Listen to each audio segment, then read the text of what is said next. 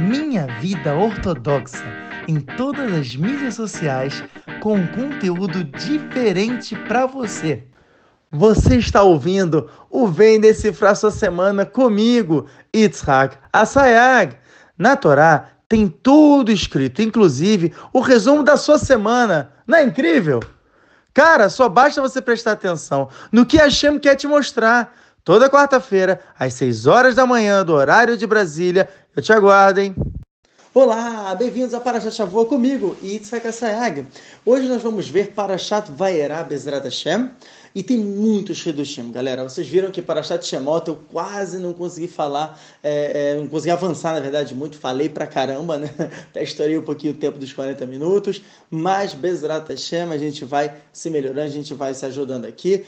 E uh, eu sempre gosto de começar falando alguns Hidushim da Paraxá passada, de Parashat Shemot, até para linkar com a Parashat Shavu, a Parashat Vaierá, ok? Até porque essa aqui é uma grande história, né? Vamos né, parando para pensar, é uma grande continuidade, então é sempre bom a gente rever os capítulos anteriores para entender mais ou menos o que está acontecendo. Então, na última Parashat, Parashat Shemot, a gente viu o povo de Israel, né, Am Israel, começando a ser escravizado, a situação foi piorando, tal, né, até que mostrar bem, né, foi crescendo, enfim, toda aquela situação que a gente viu. Dentro disso, eu gostaria de, na verdade, começar com vocês, trazendo esse Hidushim, trazer uma coisa muito interessante que me brilhou muitos olhos quando eu estudei, que é o fato de que como é que você consegue casar a Torá escrita com a Torá oral?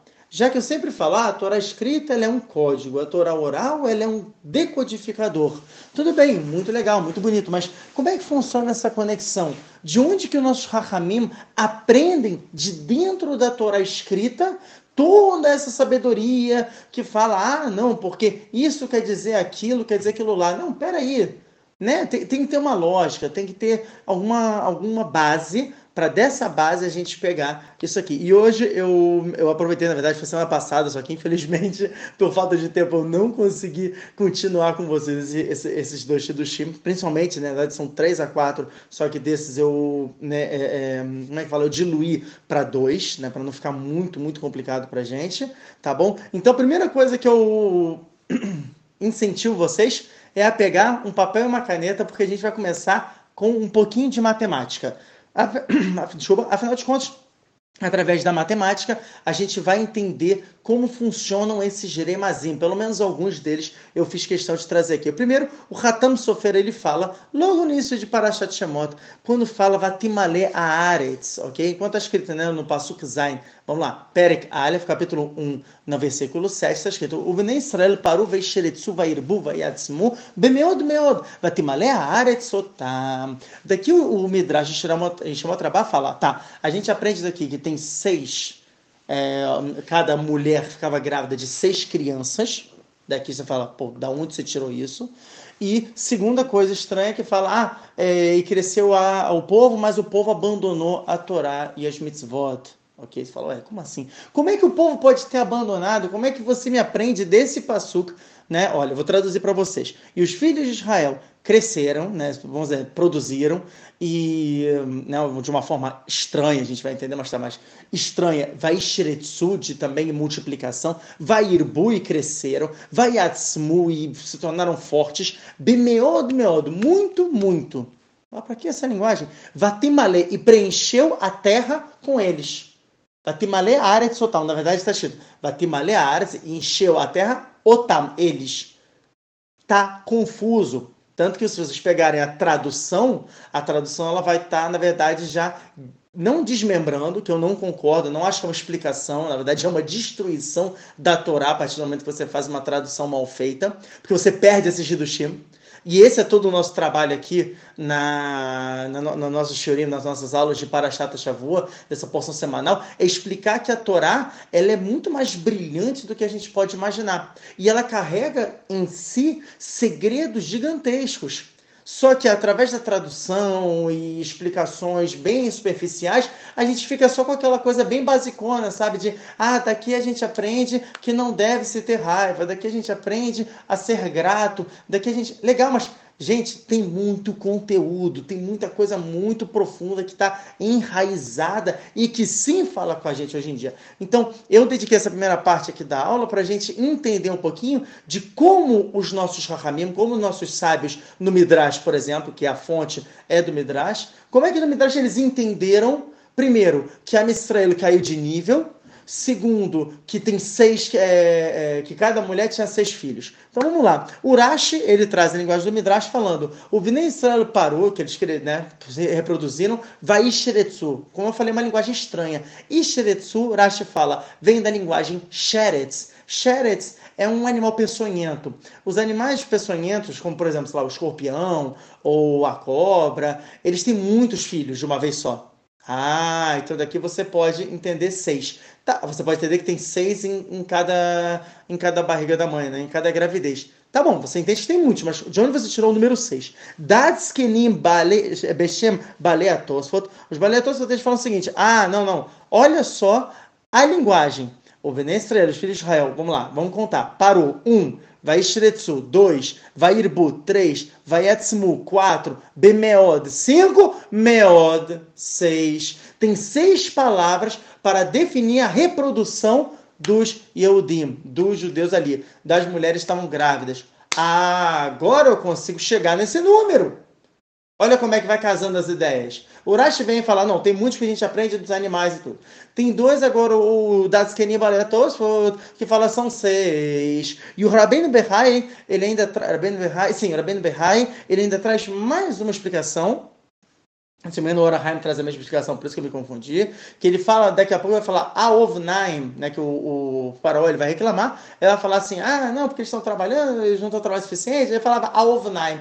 Aovnaim. Também a gente pega que é Rei Aleph, né? A, a, vou abrir para as letras. Rei, que é, é Gematria, numerologia 5. Aleph, que é 1, um, ou seja, 6. Banim, seis Banim, seis filhos. Opa, mais um Remes aqui. Agora conseguimos entender de onde o Midrash entendeu que são seis filhos. Agora vem um Midrash que é mais complicadinho, a gente tem que prestar bastante atenção. Vatimale Aretzotam. Ah, e preencheu a terra eles. Nossa, isso quer dizer que eles é, ficaram mais longe de Torah Mitzvot? Quer dizer que eles ficaram mais baixos? Gente, da onde a gente entende isso?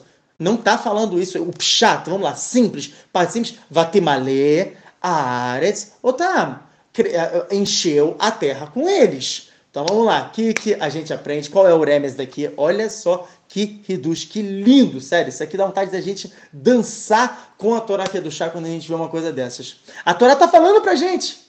Vatimale, enche, falando pra gente, enche. O que, que é para encher? A Aretz, enche a terra. Como assim enche a terra? Se a gente pegar a palavra Aretz e a gente encher, ou seja, o que, que é você encher? Encher significa milui, memale, vatimale, ok? Milui da, da palavra Aretz, se você pegar a letra, né, Aretz, de cada né, letra da palavra Aretz, fica Aleph, Resh, Tzadik. Esse reduto é do Ratam Sofer, tá bom? Ratam Sofer ele fala, pega ali Aleph e você desmembra, ok? Fica Aleph, que é um, Lamed, né, que é a continuação, que é 30, ok?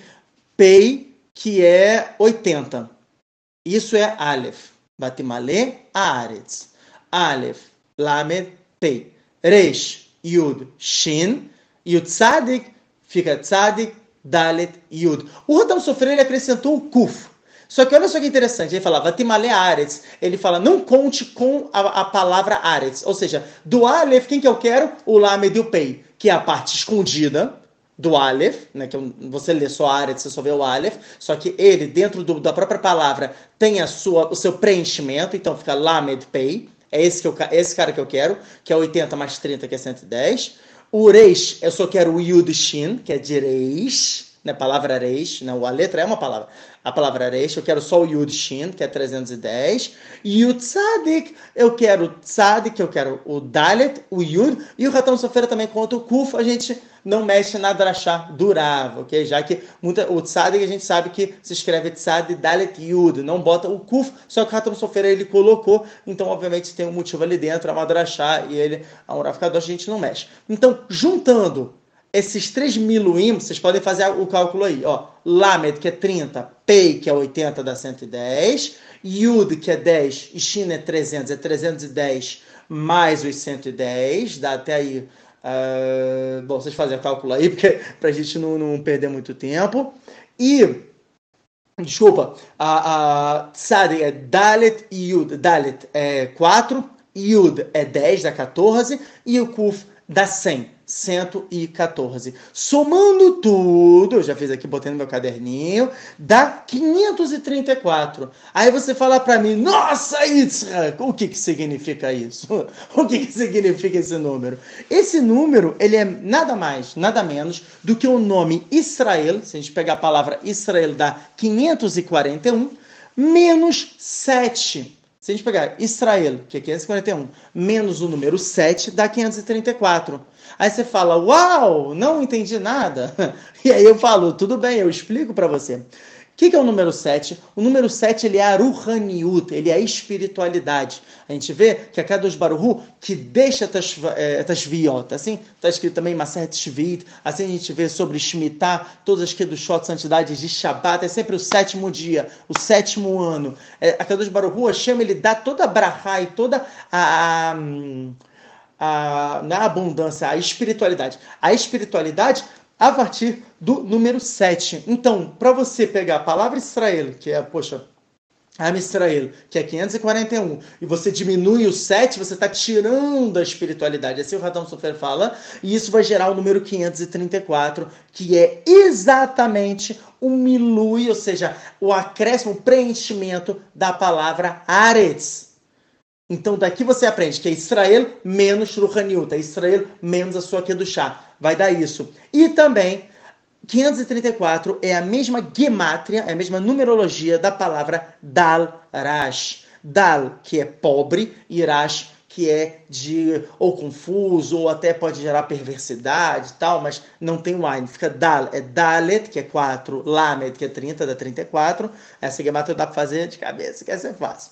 Irash, Eresh, Shin. Eresh sendo 200, Shin sendo 300, dá 500. 500 mais 34, 534. Matamos! Então daqui que os nossos Rahamim do Midrash entenderam que quando o Passuk no simples, o versículo no simples está falando Vatimaleare Aretzotam. Tá falando preencha a palavra Aretz. O que, que vai dar? Otam, vai dar eles. Vai dar o quê? Estavam fracos, estavam pobres, pobres em Torá, como a gente aprende. E Maset Shabbat da Flamed Gimel Amudalev, na página 33a. En Ani, Betorá. Não existe um pobre senão em sabedoria, senão em Torá ok? Então isso já é um reduz por si só gigantesco para a gente dar um pontapé inicial para entender como é que nossos sábios eles avaliam a Torá. Mais um remes que eu achei sensacional foi o seguinte: no, em dois psukim depois, no versículo 10, está escrito: Avanit hakmalo penirbe veayat krena milhama behuli behuli. Ele fala o seguinte, e nisso ficou esperto, né? O faraó teve né, uma, uma, uma sabedoria muito grande de como começar a escravizar os Yehudim ok? Avanit Hakmaló Penirbe. Ele estava com medo de que talvez fosse aumentar, fosse aumentar muito né, os, os Eudim, os hebreus, hebreus ali, e aí teve a ideia mirabolante dele. Enfim, o que, que a gente aprende desse passo? Que o nosso Rahabim, de novo, no Midrash do Shemot Trabalho, falam: ah, olha, daqui a gente aprende que ele cancelou Shabat e Brit Milá. Você fala, mano, da onde? Da onde você viu isso? Porque está escrito Avanit Hakmaló Penirbe. Né? Assim ficou, ficou sábio para ele, que talvez soube a pena de que fosse crescer.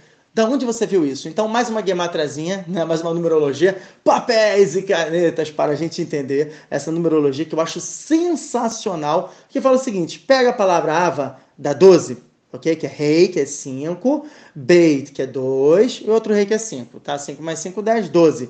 Nithakma, Nithakma dá a, a numerologia 523. Ló dá, dá a numerologia 36 e Pen dá a numerologia 130.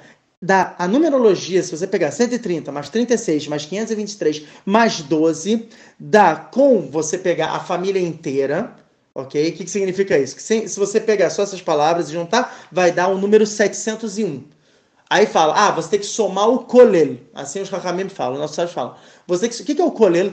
O colel é o seguinte, por exemplo, aqui na minha família, tá? Tem eu, a minha esposa e meus três filhos, ok? Somos cinco. Se eu falar, vamos juntar agora a família Sayag, que é o nome da minha família, é mais um. Então a gente gera seis. O Arizal fala que essa é a gemátria mais perfeita que tem.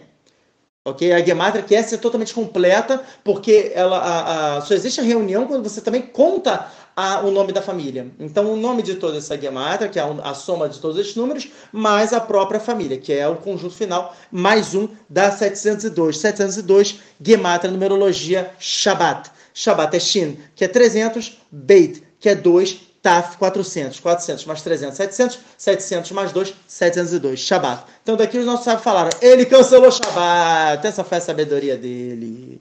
E como é que a gente sabe Milad? Onde a gente vê Brit Milad aí? Se você pegar Rashetevot, a sigla de Havá, Nithakma Lo, fica Havá, que é 5, né, que é rei, que eu pego, primeiro, primeira letra, sigla, né?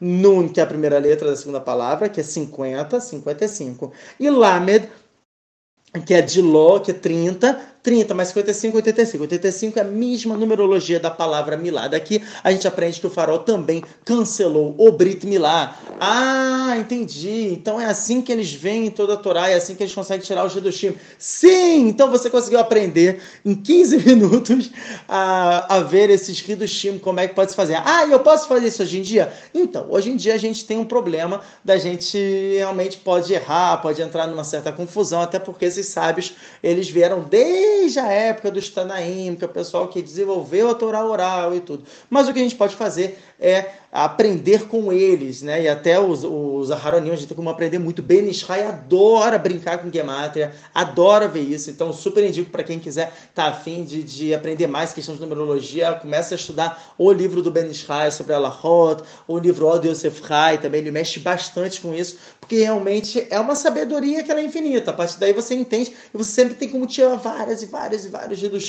Legal? Então, a, a partir daqui, há mais uma coisa interessante de se falar, que eu né, gostaria de dar um adendo, que eu deixei faltar, infelizmente, da aula passada, é explicando o Igeret Arambam. O Rambam tem um, uma, uma, carta que ele mandou para o filho dele, chamada Igeret Arambam, e nisso ele manda para o Rabi Avram o seguinte, olha só que interessante, ele fala, você quer saber como é que você conhece o Yetzirará? Ah, papai, eu gostaria de estudar sobre o Yetzirará. Ou então, Rav, eu gostaria de estudar sobre o Yetzirará. Ou então, Yitzhak, me explica um pouquinho, como é que eu posso aprender sobre como é que é o comportamento do Yetzirará? O me explica, olha o comportamento do faraó. É só você ver o comportamento do faraó que você aprende por osmose como é que o Yetzirará trabalha com a gente. Oh, poderia me dar um exemplo? Claro, poderia. Olha só que interessante. O faraó ele chega e faz os Eudim fazerem uma vodat parer. O que, que é vodat parer? Homem vai fazer agora trabalho de mulher, mulher fará trabalho de homem. Ou seja, isso é de alguma maneira lógica, vendo, né, pelo, vamos dizer assim, pela sabedoria até de engenharia civil. Para eu construir um prédio, eu vou colocar mulheres como pedreiras e eu vou colocar os homens na faxina? Não faz sentido. Eu quero um prédio que realmente seja rápido e tudo. E o homem, fisicamente, ele é mais forte do que a mulher. Já a mulher, ela é multitarefa, enquanto o homem só consegue realizar uma tarefa por vez. Então, não faz sentido nenhum você inverter os trabalhos a fim de ter uma, uma produção melhor. Mas ele não está nem aí. O faraó não está nem aí. Então, daqui você aprende que o Yetzirah é a mesma coisa. O Yetzirah, ele não está querendo beneficiar alguém através da pessoa cair, ou então ele vai tentar te convencer que é muito mais inteligente fazer dessa forma. Só que qual é a nafcamina, qual é a consequência? Nenhuma. Tudo que ele quer fazer é fazer você fazer haverá. Ele só quer fazer a pessoa cair em pecado. Essa, essa é a nargar, esse é o comportamento do, do faraó. Então você vê como é que foi toda a dinâmica dele até ele chegar onde ele chegou e conseguiu realmente escravizar os Eudim, pegando um dia por vez, aumentando. Ele foi no primeiro dia ali, né, tudo arrumado, assim, o Midrash conta. O Midrash ainda até pega uma coisa interessante, isso aqui eu tinha reservado para falar para vocês, eu vou falar agora. Que o faraó, o que aconteceu? Como é que pode ser né, que o, né, aqui né, no, no Passuk no versículo 8, está escrito, e se levantou um rei novo sobre o Egito que não conhecia Yosef. O Urash, inclusive, traz essa marloca né, do, do Midrash de Shemot Rabá, falando, olha, tem marloca tá aí, que não, não, não, quer dizer que ele não conheceu, né? Tem, tem quem fale que ele realmente não conheceu, tem quem fale que ele conheceu, é, tem quem fale que ele só mudou as zeró dele, mudou os decretos, mas qual é a história por detrás de tudo isso? Midrash revela que o faraó no início não queria se meter com o povo hebreu, falou, cara, não vou me meter, porque eles vêm de Yosef. Yosef, eu vi o que, que ele fez. Ele salvou o, o Egito, ele realmente trouxe toda essa abundância para a gente. Eu não quero me meter com esse povo, esse povo aí é sagrado. O que, que os egípcios falaram? Olha só, se você não vai se meter por bem, você vai se meter por mal. Você está fora. Tiraram o faraó do poder. O faraó ficou três meses desempregado. Ficou lá na, na fila lá do, do, do desemprego, ficou sem nada. Você entrou em desespero. Voltou e falou: Não, tudo bem, eu aceito o que vocês quiserem, eu estou com vocês, fecha o Rua Egito, vamos lá. O que, que aconteceu? Pegaram ele de volta e aí ele entrou de novo como outro rei. E essa é uma explicação, segundo o Midrash vai a Melech Hadash, Al Mitzrayim, assim entrou um rei novo. Agora, que não conhece Yosef, o que, que significa? A gente já sabe, a Keila ele não conhecer, isso é uma drachá. Isso é o terceiro nível de compreensão da Torá, é uma novidade que você está trazendo. Agora, qual é o pshat? Que ele não conhecia Yosef. Você tem que também ter o pshat. Você não pode eliminar. Muita gente fala, ah, eu quero estudar Kabbalah. Você não pode começar a estudar Kabbalah logo de cara. Você tem que primeiro estudar o pshat, que é a parte simples da Torá. Depois você vai para o Jeremazim, que é ensinações que são gematriot, são numerologias. Depois você vai para o Midrash, que são as drashot. Aí você entra nessa, nessa brincadeira. Ah, ele não conhecia, não. Keila ele não conhecia. Vai ver a linguagem linguagem dos nossos sábios em relação ao Midrash, que eles tiravam as novidades também a partir das ensinações, que é o Uremes, que é a segunda parte que eu preciso na Torá. Depois você vai para o Chores, que é a raiz de tudo, que é o Sod, que é a Kabbalah. Então, qual é o pshat de Loyadai Yosef? O pshat de Loyadai Yosef é o seguinte, como assim ele não conhecia Yosef? Ele conheceu Yosef, que revelou os sonhos, o Yosef que deu uma solução para o problema do Egito e que realmente fez o Egito enriquecer. Mas ele não conhecia Yosef, filho de Yaakov, que foi vendido irmão, pelos irmãos e que caiu no Egito como escravo por causa disso e que trabalhou na casa de Potifar e que acontecia milagre revelado o tempo inteiro. Ele não conhecia esse Yosef. Esse é o Pshat. Essa é a parte simples de compreensão desse versículo. Ele não conhecia Yosef. Por quê? Porque se ele conhecesse Yosef de verdade, sabendo, cara, o cara é Kadosh, mas é de uma santidade que a gente não tem como tocar. Olha só, o cara foi vendido pelos irmãos, pô, passou né, por tudo que passou, ainda perdoou os irmãos, ainda salvou o Egito. Teve um sonho ali, quando ele tinha 17 anos, o sonho se concretizou, né? Depois de 22 anos. 22 anos depois, os dois sonhos se concretizaram de maneira absoluta. Filho de Jacó, concerto do mundo inteiro, como a gente já explicou nas parachotas anteriores. Quer dizer, é só maluco, só um doido para realmente se relacionar e aceitar e fazer. Não, vamos escravizar esse povo. Nunca tocaria nesse povo. Esse é o Deus. Ele nunca tocaria em Israel se ele soubesse realmente da, da grandeza ali de Yosef. Ele não conhecia Yosef de verdade ok? Daqui a gente pula um pouco para tudo que aconteceu, né? De, de é, hum, já tô, caramba, já tô nos 22 minutos. Vamos lá, vamos correr, vamos correr. Esse passo que eu achei muito interessante, por isso que eu até gravei aqui. Cadê? Ah, não, não, não. Isso aqui é outro. Que fala o seguinte: Vai amot meler mitzrayim, que o rei morreu, o rei do Egito morreu. Urash aqui traz interessante, falando, né, isso é, é, fala que Moshe bem, nessa época já era é, pastor lá né, em Midian e tudo. Só que o Urash ele traz uma linguagem legal, que ele fala assim: vai estareia. Ele não morreu, ele ficou leproso. Olha só, ele ficou leproso. E, o, e, a gente sabe que o leproso, ele é considerado morto. Isso é Massah Nedarim, da Samerdar, está muito bem, na página 64b. São quatro pessoas que são consideradas, consideradas mortas. Quem são?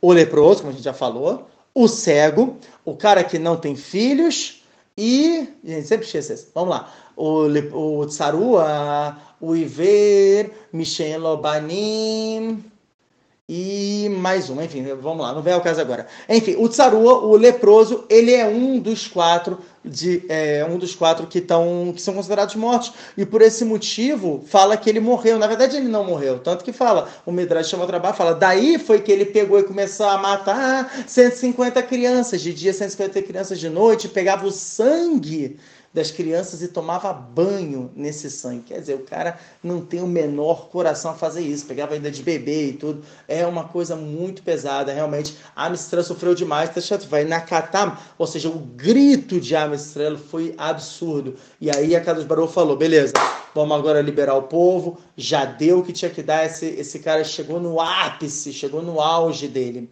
Lembrando que no início o que ele tinha feito foi simplesmente mandar as hebreias para matar, ou seja, criar um aborto nas, nas mulheres. Tem um reduz em relação a isso, só que é um reduz grande, eu não quero entrar muito agora nisso. E depois, quando ele viu que não teve sucesso, ele começou a jogar no rio e tudo. E o Arizal fala que esses egípcios que jogavam os bebês recém-nascidos no rio para os jacarés, né, para morrerem afogados, eles, depois de envelheceram e tudo, morreram e reencarnaram nos cavalos em que os filhos desses egípcios perseguiram a Misrael, porque passou muito tempo, perseguiram a Misrael, o povo de Israel, no Mar Vermelho e que o mar se fechou e esses cavalos morreram afogados. O Arisa fala que quem morreu afogado foram os pais e os filhos. Como assim os pais e os filhos? Os filhos, né, que eram os egípcios já crescidos que estavam perseguindo, e os pais que na verdade estavam reencarnados nos cavalos que sofreram a mesma morte. Né? Porque aquele negócio, me dá quem nega ele me dá. A gente sabe como é que esse mundo funciona. É uma, é, é, é uma balança contra a outra. Do jeito que você fez, é o jeito que você vai receber. Ah, mas é, eles fizeram isso os egípcios e depois envelheceram e morreram. A Arizalo explica, não tem problema nenhum. Morreu, beleza, pego a alma, devolvo ali no cavalo, vai morrer afogado igualmente.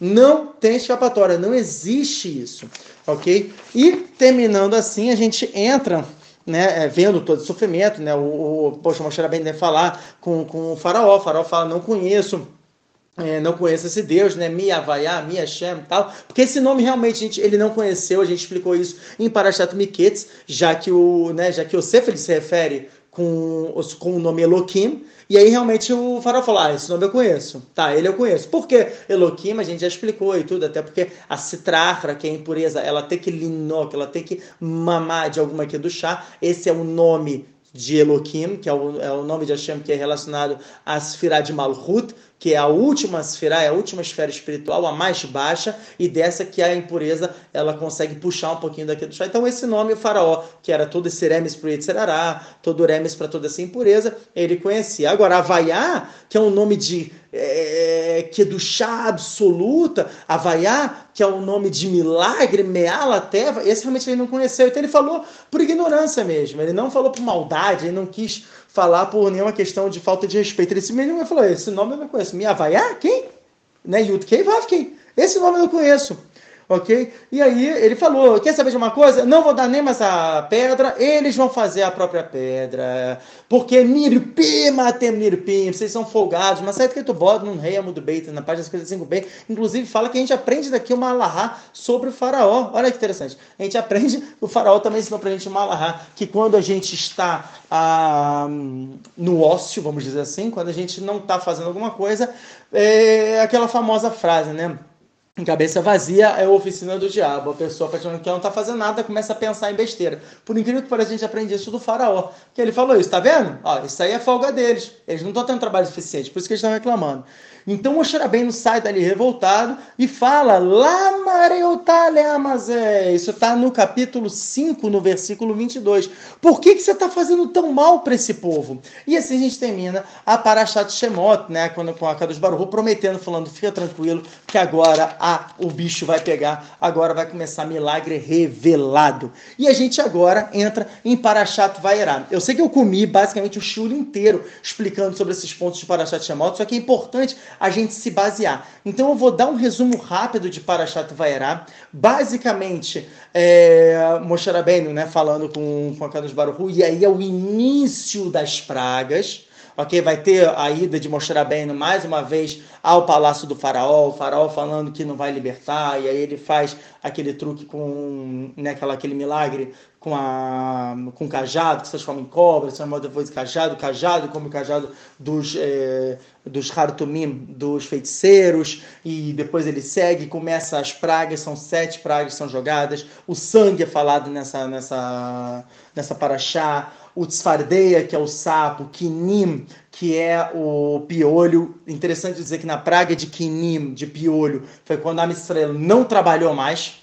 A Mistrela parou de trabalhar, foi nessa praga dos piolhos. E, inclusive, né, é, foi quando os Hartumim, os é, feiticeiros, não conseguiram mais tocar e fazer a mesma impureza, ou seja, até a praga dos sapos eles conseguiram reproduzir. Quando chegou na praga do piolho, não conseguiram. Por quê? Porque toda a feitiçaria do, do, dos feiticeiros do Egito, é, essa impureza era através de demônios. E o demônio, ele tem três, é, três dedos né, na pata. Então, ele não consegue pegar na mão dele, né, como ele só tem três dedos, ele não consegue pegar uma coisa muito pequenininha. E como o piolho ele foi tirado da terra para pegar cada grão, os demônios não conseguiam pegar, né? Os Shindalit não conseguiam pegar o grão da terra e assim eles não conseguiram realizar o mesmo ato com o piolho, ok? E daí realmente eles falaram Etzba Elohim. Você vê que quando fala de Kinim, é quando vem o pastor que fala Etzba Elohim. O que, que é Etzba? É o dedo de Hashem. Como assim dedo de Hashem? De novo, a gente entende por Remes. En Tsarir Bidika Od. Etzba era Shetevot, é uma sigla. Aleph, En, não tem. B, etzba, tzadik, tsarir, em tsarir, não precisa.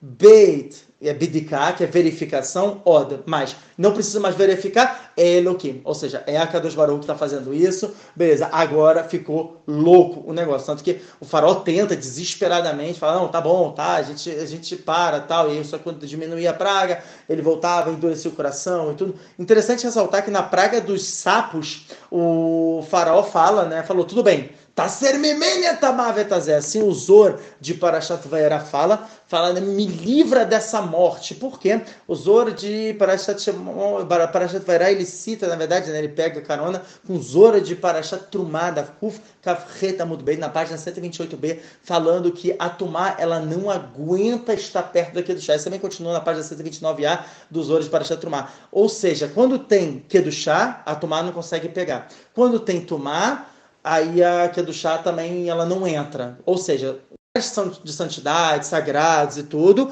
eles estão totalmente isolados de impurezas. Por isso que eu sempre falo, como é que você pode livrar a sua casa de elementos ruins? Traz que do chá para essa casa. Traz estudo de Torá traz, é, faz é, Teilim, faz o Pitomactoret, que é uma reza de, dos incensos, não é acender incenso, é fazer a reza do incenso, como está escrito em Maset Megillah, na página 31b, que fala que quando a gente faz a reza é como se a gente estivesse fazendo o próprio incenso. Enfim, é importante, é essencial fazer em hebraico, que não sabe fazer pelo menos no transliterado, porque a gente vê, olha só tudo isso, todos os segredos que eu estou falando para vocês. Não tem como você tirar esse segredo do português. É impossível. Não vai, eu vou pegar do inglês aqui, this is it. Não, não vai dar certo, entendeu? Se der, vai ser uma sorte absurda. O hebraico que chama Kodesh, não tem que fazer. Verão não está no Mikol como, como a gente fala, né? É, é, nos elevou sobre todas as línguas, porque a língua do hebraico é a língua que tem tudo isso, ok? Então, o, o Tzfaredeia, por que, que o faraó falou, pelo amor de Deus, chega, não aguento mais, tal, tira isso aqui de mim, porque isso está no Perek Shirah, esse reduz, que no Perek Shirah, na própria introdução do Perek Shirah, escrito pelo rei Davi, é, rei Davi falando, começa falando que ninguém reza mais do que ele, tudo vem um sapo e fala, olha, permita-me discordar, Como assim? Ele fala, eu rezo 300 vezes mais do que você. Tem que falar 3 mil vezes mais do que você. E o sapo, então, tanto fala tzipor, DA. O que é tzipor? É um pássaro, DA com sabedoria. Assim como o pássaro canta, né? Fica aqueles cantos. Eu não vou cantar aqui porque eu sou péssimo, minha voz é terrível. Mas DA com sabedoria. O que é o canto com sabedoria? É a reza. Olha que interessante. Isso é tzfardeia. E assim o Likutei Moran também traz, no, se não me engano, o Toravav. Ele fala de uma maneira maravilhosa. Então, tzfardeia, a segunda praga, vem e tava, né, fazendo ele craquejar. E aí o farol ficou maluco ali dentro. Por quê? Porque esse ele entendia que ele estava, na verdade, fazendo uma tefilá para Shem. O faraó estava fazendo, o faraó não, o sapo estava fazendo uma tefilá para Shem. E o faraó, como ele é uremes, para se para toda essa impureza, para todo esse etzerará. Ele falou, isso está me matando. Por quê? Porque a Kedushá mata a impureza. A santidade, ela destrói com a, com a, com a citrara, com a impureza. É assim que a gente se protege. Olha só que reduz. E portanto ele fala, sai, é, fogo, tira. E está escrito em mostrar bem, ele vem e ele grita. É a única vez que ele fala, ele grita, ele, ah, tal. E aí, como assim ele grita? Daqui a gente aprende que provavelmente mostrar bem, ele seguia a Allahá, que você tem que estar tá ouvindo a sua própria voz. Né? Quando você faz, está no Shulchan Aruch, uh, Shulchan Aruch, no, no capítulo 47, o Shulchan Aruch traz isso, que você quando vai fazer uma reza, você tem que falar, pelo menos você tem que estar tá escutando a sua reza, senão ela não é considerada.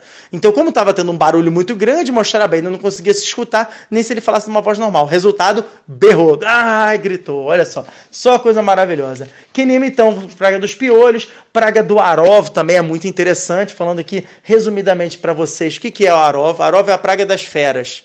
Né? Veio o animal, veio o animal, veio com, é, é, o, sei lá, é, é, o urso polar, ele veio, ele veio com o gelo dele, não foi assim. Entendeu? Ele vinha, porque senão você está maltratando o animal. Sarbalei Haim Deorai, tá uma medicina, na página 32 Biaca 2 Baru, não vai provocar Sarbalei Haim, não vai provocar sofrimento nos animais. Então o animal vinha com seu habitat natural, cobras, animais, e até animais inofensivos atacavam. O Midrash fala explicitamente. Agora o que é interessante, qual é a parte mais profunda dos, do, do Arov, né, da, dessas feras e de ondas, que na verdade era até bicho fofinho, tipo, sei lá, a, a, vamos pensar aqui um bicho fofinho juntos um gatinho, tá? Ou então, ah, um hamsterzinho que bonitinho. Até os animais matavam. Até eles atacavam. Não adianta, os egípcios não tinham por onde fugir. Eles fechavam, entrava cobra, entrava bicho, entrava barata, barata matava. É, é, era uma coisa horrível. Agora, Vamos lá, se a gente está falando que os egípcios são tão incríveis, são feiticeiros tão impressionantes, que sabiam tomar, como a gente falou na paraxa passada, em nome do Benishai, faziam até uma figura criar vida e ia atacar outras pessoas, me digam, como pode ser que eles não sabiam é, manipular os animais? Eles sabiam manipular os animais. Tanto sabiam manipular os animais. Olha só, Riduz saindo do fundo, coisa maravilhosa esse Riduz. Tanto eles sabem manipular os animais, que como é que você manipula o animal? Você tem que falar com um anjo responsável pelo animal. Cada animal ele tem um anjo que guarda esse. Tem o anjo do lobo, tem o anjo do cachorro, tem o anjo da galinha, tem o anjo da cobra, tem o anjo de tudo. E aí eles falavam com os animais, eles conjuravam esses anjos e o anjo ia lá e parava aquele animal, então fazia o animal fazer outra coisa, tal. Isso tudo através de impureza. Por isso que o nome dessa praga é Arov. Arov vem da palavra irbúvia, confusão. Por quê? A Kadosh Baruch não é bobo, gente. O que que Hashem fez? Trocou os anjos. Pegou o anjo que era do lobo, colocou na galinha. Pegou o anjo que era da galinha, colocou no, na baleia. Pegou o anjo que era da baleia, colocou na sereia. Sim, sereias também atacaram aqui. Ok, o Midrash fala que as sereias vinham pelo Nilo e arrastavam os egípcios. Elas tinham um braço, né? De um metro e meio de largura, né, largura, de comprimento, né, pegavam, puxar o pessoal, quer dizer, todos esses bichos atacaram, e aí quando o egípcio vinha e começava a falar com o anjo, falava, pelo amor de Deus, anjo do cachorro, não, não, não fala para ele não me atacar, não sei o quê, ele falava, não, não, eu sou um anjo do galo, ele falou, não, peraí, cadê o galo? Ah, pronto, já era atacado, olha só, cara, maravilhoso. Depois disso veio o Dever, né, Dever também uma marca muito pesada que é a peste, né, matar, né, foram morrendo os animais. Detalhe, foram os animais ali que atacaram as feras? Não, não foram as feras. Yitzhak, para onde eles foram? Hashem guardou eles, assim o Midrash fala, pegou eles, botou num cantinho, eles ficaram esperando e stand-by. Stand-by para quê, Yitzhak? Em Parashat Shmini, quando a gente aprende sobre castruto dos animais, o Zora traz Bechema, Midrash Neelam, que trouxe os animais. Então, mostrar bem e falava assim: pinguim, é caixeiro ou não é caixeiro? Desculpa, pinguim, é caché ou não é caché? Aí ele mostrava ali o, o a asa do pinguim, falava, ó, oh, esses são, esses são sinais de que é que não é caché. Ó, oh, a girafa é caché ou não é caché? Naquela época era caché. Tá vendo aqui? Ó, oh, o urso polar é caché ou não é caché? Por que, que ele não é? Ele ia mostrando animal por animal, melhorar o impossível, uma, uma super aula de biologia, inventou os animais. E o animal ficava parado ali, obedecendo. Por quê? Porque, de novo, a Kadosh Baruch tá com a gente, é chamando nos animais, é chamando em tudo. Tá escrito isso no, no, em Bereshit, em Parashat Bereshit, os animais tinham medo de Adam Arishon. Os animais tinham medo porque vinham aqui do chá de Adam. Entendeu? Se hoje um animal não tem medo, Marana Hidá ele fala isso. Se, a pessoa, se o animal hoje não tem medo do ser humano, é que você vê que realmente o ser humano ele está tão baixo que ele já se igualou, ou ficou até mais baixo que o próprio animal. Por isso que o animal manda.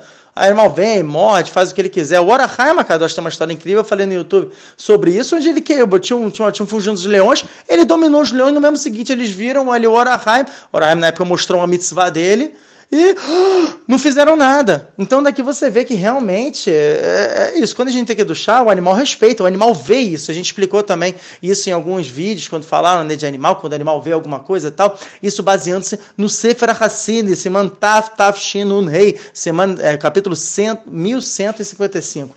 Tá bom? Então, essa então a peste, na verdade, foi com os animais deles e o animal que estava do lado de fora. Daqui você vê que a burra de Bilam não morreu, por quê? Porque como Bilam se comportava com a burra dele como, fosse, como se fosse uma esposa dele, ele ficava dentro da casa dele.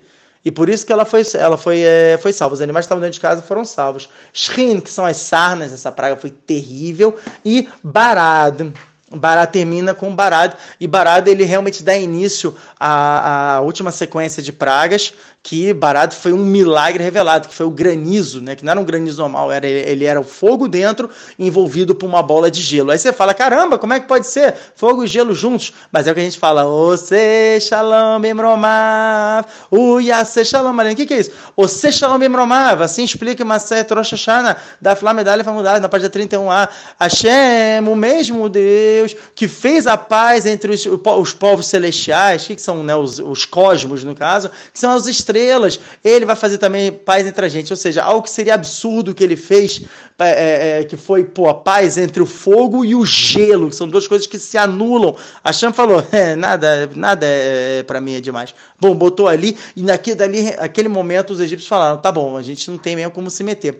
E a gente vê que tem uma sequência, né? Já estou terminando aqui. A gente vê que tem uma sequência, né? Que a gente vai, ver na, vai, vai continuar na próxima paraxá que é começou com sangue. Por que começou com sangue? Começou com sangue para mostrar o Deus de vocês, que é o Nilo, é o primeiro que eu vou matar. É o primeiro que eu vou quebrar. Né? A pessoa perguntou para mim: "Ah, mas eu queria saber de acordo com a Kabbalah". Olha, o que eu estou falando nem Kabbalah é, gente, para vocês terem uma noção. Nem cheguei ainda aos choras, porque aí é Shemota Kodesh pra caramba. Dá, por exemplo, Eribui de Ekie. Aí você fala, meu Deus, o que, que é isso? É você somar Aleph, Aleph K, Aleph K Yud, e depois Aleph K Yud K, ao invés do K você fala Rei, e assim que ele transformava água em sangue. Olha, nós, nós, descobrimos então como é que o, o Yeshu, né, a Notsri, como é que o JC também fazia, né, o milagre dele de transformar água em vinho e tudo, deve ter sido algo parecido, entendeu? Quer dizer, tudo chama outra coisa. A gente tem como manipular a realidade da maneira que a gente quiser a partir de saber isso. Ah, isso aqui então podemos fazer? Não, pelo amor de Deus, não façam isso. O, o Vital ele já falou sobre isso no Chareiro Hakodesh do Fus, Fus Barazani, né, na edição, na é, edição, edição Barazani, no, na página 208, ele fala de todos os perigos, por favor, não faça isso. O Maranahidá também, no Sefer Midbarak Demot, ele fala bastante sobre essa questão não fazer cabala prática, porque isso só gera problemas e se a pessoa não tiver nível, a pessoa vai reencarnar num cachorro preto, vai ter problemas, enfim, só vocês verem toda a história do Rafiose e Deleraina, legal? Então, a, a gente vê que começa pelo sangue, ou seja, matando ali, né, entrando na questão de a gente está matando toda essa citrara, toda essa impureza. O Rav Shimshon Astropoli fala que foram no total 3.280 anjos de destruição que fizeram todas as pragas. Tem um mamar muito interessante dele, que ele até fala uma segular, né, faz uma, uma, simpatia, né, pessoal que gosta. Em, na Erv, na véspera de peça do pessoal fazer, de ler, é uma, uma revelação que ele teve muito grande sobre uma escrita do Arizal, ok? Escrita do Arizal sobre o livro Pela Outra Bota. Sobre o livro Pela Outra Bota. É, o Arizal traz todo um remes, uma coisa que ninguém entende nada, e a Cham deu realmente uma certa desmaia para o Abshish Mestropole, ele entendeu tudo, e ele vai revelando para gente cada passo, nomes de anjos que foram utilizados, todos os três níveis de tomar de impureza que se elevaram no Egito para, enfim, aniquilar com todo o Egito durante essas dez pragas. Foi uma coisa extremamente midatadin, foi uma coisa muito, muito, muito pesada. E para a gente terminar com chave de ouro, eu gostaria, né, acabei não falando muito do, do, do time de Parashat Vairá, mas eu acho interessante dizer isso, a gente finalizar com isso aqui, vai estender um pouquinho, espero que vocês me perdoem, por favor, que é o seguinte, duas pessoas, elas seriam adequadas a receber a Torá. Ok? Dava para receber a Torá através de duas pessoas. Uma é Moshe Rabbeinu, como a gente já sabe, e o segundo é Rabi Akiva, como é trazido uma certa Menahot na página 29b. Inclusive, Moshe Rabbeinu pergunta quando vê Rabi Akiva explicando partes mais profundas da Torá, como a questão, como eu expliquei, né, do Sharatanta, que é o Teamim, né, que são aquelas, é, é, enfim, aquelas sonoridades da, da Torá, Nekudot, que são as pontuações da, da, da Torá, é, Tagim, que são as coroinhas em cima das letras, e Otiot, né, que são as letras, que foi isso que o Moshe Rabbeinu parou, ele viu é, Rabi Akiva fazendo sobre os Tagim, as coroinhas, ele estava dando Hidushim, Alahot, várias leis judaicas, a partir disso, que coisa que a gente, tipo, tipo, passa batida. A gente fala, ah, não, não tem. Rabi Akiva estava fazendo. Moshe Rabbeinu ficou surpreso falou, uau, devia, ter, devia ser dada a Torá por causa dele. Na, na mão de, de Akiva, não na minha mão. O que, que Hashem faz? Stok, karratá, Ele fala, cale-se, Assim foi o pensamento. Como assim esse foi o pensamento? A gente entende daqui que Hashem sim teve intenção de dar nas mãos de Rabi Akiva. O que, que era Rabi Akiva? Rabi Akiva era Midatadin. Tá bom? A gente vai entender isso agora. Rabi Akiva ele era Midatadin. Rabi Akiva chegava e falava, olha, pão, pão, queijo, queijo. Só que o que, é interessante, Rabi Akiva, por outro lado, ele vem e fala em série de na página 60b, a coletová. Ele é o que fala, tudo é pro bem. Aí a gente fala, gente, como é que pode ser? O cara fala que tudo é pro bem, é midatadin, tal, não sei o quê. A maior midatadin, esse é o grande rio do Jirabekiva. A maior midatadina, a maior severidade é você entender que tudo é pro bem.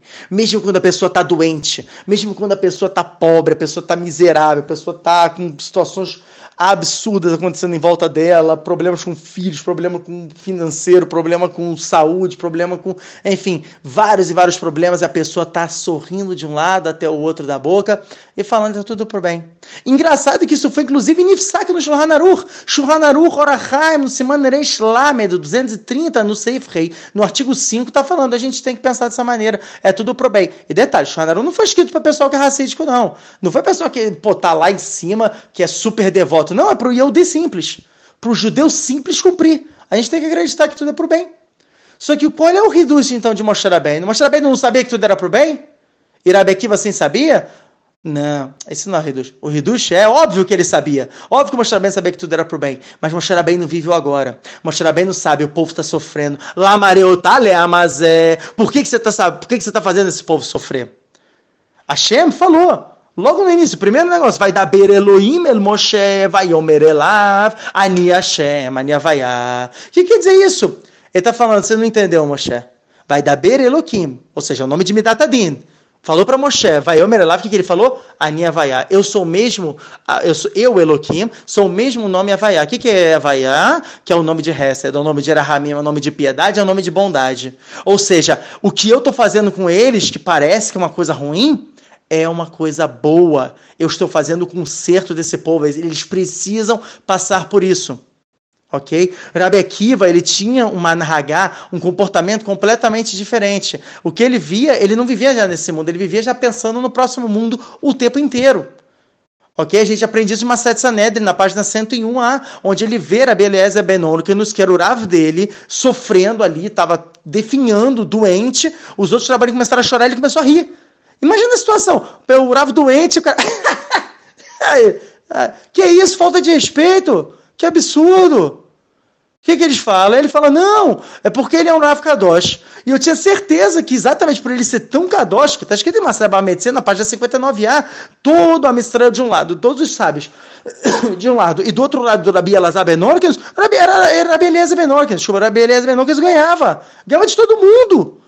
Então ele falou, certeza que os méritos dele, da Torá dele, já estão sendo depositados nesse mundo. Agora que eu estou vendo é o que ele está sofrendo. Eu tenho certeza que ele tem um lamabá. Por isso que Rabi Akiva riu, ele estava feliz.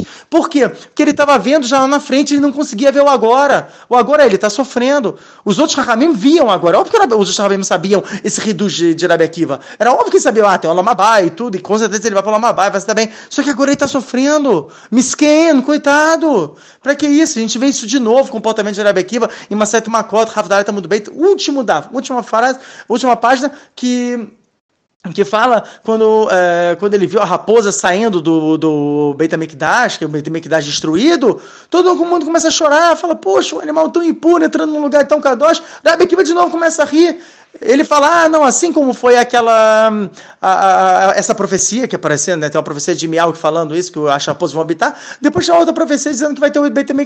Então, assim como ele foi destruído, eu estou vendo a, a, realização dessa profecia, isso justifica que a próxima profecia também vai acontecer e o próximo Beit também vai vir. Quer dizer, ele só pensava, ele pensava no futuro, ele estava aqui, ele estava realmente vivendo, entendendo, isso aqui é Matrix, isso aqui nada disso é real, tá bom? Tudo é mentira e tudo. Aí você fala, tá bom, mas é muito legal, né? Bem que eu falo assim, mas e se acontecesse com ele? E aconteceu. aconteceu. Mas a Brahot Samirgim Lamudalef, na página 63a, conta como é que foi a morte de Rabi Akiva, que foi né, uma coisa horrível. Os romanos tirando a pele dele, arrancando com garfos E isso também fala, né? Moshe Rabbeinu reclama em, em, em Mased Menahot Hafteta Mudbei, na página 29b, Moshe Rabbeinu reclama, fala, Ribono Shalom, Zotorah Vizoschará, essa é a sua Torá, e essa é a recompensa por ela? O que que Moshe Rabbeinu, que que Hashem fala? Stok, Kahatabe Mashavá, Cale-se, assim foi pelo, pelo pensamento. Só que dessa vez, o que, que Rahamim fala, nossos sábios falam, não foi pelo pensamento de Hashem. E sim foi pelo pensamento de Rabi Akiva. Rabi Akiva ele vivia tão, tão no Midatadin que ele, ele almejava, ele desejava esse tipo de morte. Ao contrário de Moshe Rabbeinu. O que, que Moshe Rabbeinu ele deseja, como está escrito né, em, é, Maseret Bababatra, da Vavamud Beit, a gente vê isso, Mitat Neshika, a gente vê isso Mefurash na, na no Romash, em, para, em é, Sefer Bamidbar, Sefer Bamidbar a gente vê isso, né? Se não me engano, foi para Chatrukat. Para Chatrukat a gente vê isso. Ele vê como é que Aaron faleceu, que ele foi devagarzinho, de repente ele veio, estendeu a mão, deitou no lugar, fechou os olhos e morreu. Moshe Rabbeinu falou, uai, Blianará, essa é a morte que eu quero tranquilo, no meu cantinho, sem ter dor, sem ter doença, fechar, fechar aqui né? Pegar meu Sefer Teilim, ler o meu Sefer Teilim, deitar, fechar os olhos e ir embora. Era isso que Moshe Rabbeinu queria. Rebbe Akiva queria o contrário. Imaginar como é que você quer morrer. A pessoa falar, não, eu gostaria de pegar um acidente de carro, explodir, cair, sair órgão para tudo que é lado. Poxa, o que, que é isso? Mas aí você entende, porque ele vivia no Olama Emet, ele não vivia mais nesse mundo alma de chakra, nesse mundo superficial e tudo, ele já vivia pensando no, no, no, no, no, futuro. Aí você pensa, tá bom, isso é muito legal. Então, por essa linha de pensamento, a Torá devia ter sido dada pela Bom de Arabi Akiva, da Afkaló, exatamente o contrário. Hashem, o que, que ele fala? Hashem fala, o meu pensamento no início era, era realmente ser dado a Torá nas mãos de Arabi Akiva, para que Arabi Akiva fosse o grande Moshe né? Ele que viesse e liderasse. Só que eu vi que não daria certo esse mundo, porque esse mundo precisa de Rahamim, ele precisa de piedade. Imagina, a pessoa tá sofrendo, tá tendo um problema, pô, cara, você empresta o dinheiro, o cara fala, não, se vira. Entendeu? Por quê? Não, você já tem que ter mais responsabilidade. Poxa, pera aí, o cara tá passando uma necessidade agora e tal. Pô, tem um pouco de piedade. Não, o mundo não teria piedade, segundo o Rabi Akiva. Porque ele fala, não, o Tarlit, o objetivo é pra lá. Então a gente tá sofrendo, a gente tá se limpando, acabou. Pronto, é isso. Agora, a Alpim da Tarahami, de acordo com, a, com, essa característica de piedade, não. Pô, pensa no próximo, coitado, vamos tentar ajudar, vamos tentar fazer, sabe? Vamos, vamos tentar organizar, juntar um dinheirinho aí para ajudar a pessoa e tudo. Isso era Ramim, isso é a amizade de mostrar bem. E por que, que é tão importante? Gente, a Torá é uma só. Dá ou na mão de Rabi Akiva, ou mão de Moshe Rabbeinu. Por que isso você me enrolou esse tempo todo com esse reduz, e ao invés de você ter terminado nos 40 minutos que deveria ter sido? Muito simples. Muito simples. Para deixar esse último recado. A Torá, ela desce, e era importantíssimo que ela descesse pelas mãos de, de Moshe Rabbeinu, porque através de quem ela descer, assim vai ser o comportamento de Hashem nesse mundo. Hashem não tirou a Midata dentro desse mundo. A gente vê isso, existe severidade no mundo. Mas Hashem Tziref, ele juntou Midata Rahamim. Ele falou, vai descer através de Moshe Rabbeinu vai descer através de sim eu estar preocupado com a pessoa no agora e não no futuro. Olha só que que mensagem linda, que mensagem punk aqui pra gente. E aí eu termino, né? Obviamente, deixei vários Hidushim essa semana que vem eu quero ver se eu falo um pouquinho mais. Não vou falar muitos, que nem o de Parashat Shemot, vamos deixar para os próximos anos. Mas agora, sem mais delongas, eu quero saber com o que você se identificou dessa Parashá, o que, que ela vem e fala com você, que pragas, assim, que você achou mais interessante. Vamos lá, gente, vamos refletir, esse é o nosso momento, ok? Então, ficamos por aqui. Bezerra Hashem, até a próxima, com muito mais Redushim, mais assim, pra gente se unir com a nossa Torá, que é do chá que dá vontade de beijar e dançar com ela o tempo inteiro. Uma grande semana e um Shabbat Shalom. Você sente falta de um lugar onde você pode tirar qualquer dúvida de Torá com fonte, como um Google? Solucionamos seu problema. Com um preço simbólico, você participa do nosso grupo de perguntas e ainda cumpre com a mitzvah de Sahar Vezevulun. Gostou? Quer saber mais? Entre em contato no Instagram ou por e-mail minhavidaortodoxa.gmail.com